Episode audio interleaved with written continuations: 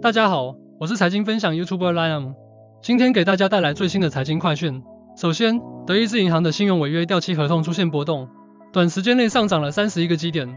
虽然德银的 RTE 债券受到了大幅抛售，但是多家机构如 JP Morgan 和 Autonomous Research 表示，德银目前的状况很好，一级资本充足率高于监管要求，盈利能力强，因此他们并不担心德银的情况。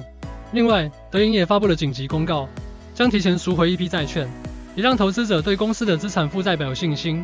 其次，美联储公布了最新的借贷窗口使用情况。虽然有分析师指出，目前美联储发放的紧急借款总额仍然居高不下，但整体市场情绪较为乐观。同时，美国银行警告称。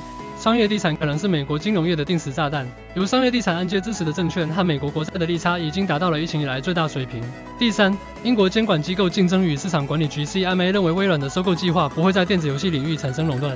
不过，CMA 表示，这不代表他们已经放行微软收购暴雪的交易，他们将在四月底做出最终决定。最后，美国公布了二月耐用品销售数据和三月美国 PMI 生产者价格指数。二月耐用品销售环比下降了百分之一，低于市场预期。但下滑速度出现了放缓。